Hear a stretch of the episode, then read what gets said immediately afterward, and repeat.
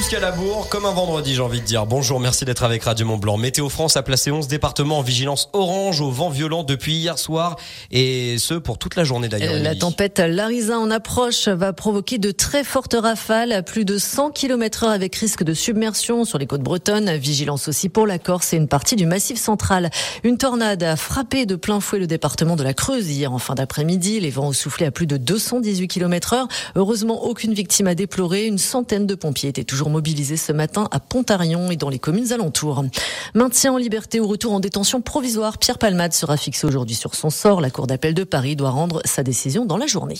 Le département a lancé en novembre dernier le dispositif d'aide départementale pour lutter contre la prolifération du frelon asiatique en Haute-Savoie. 300 000 euros avaient été débloqués pour l'achat de pièges à frelons asiatiques. La distribution aux apiculteurs est prévue cet après-midi à Régnier et Série.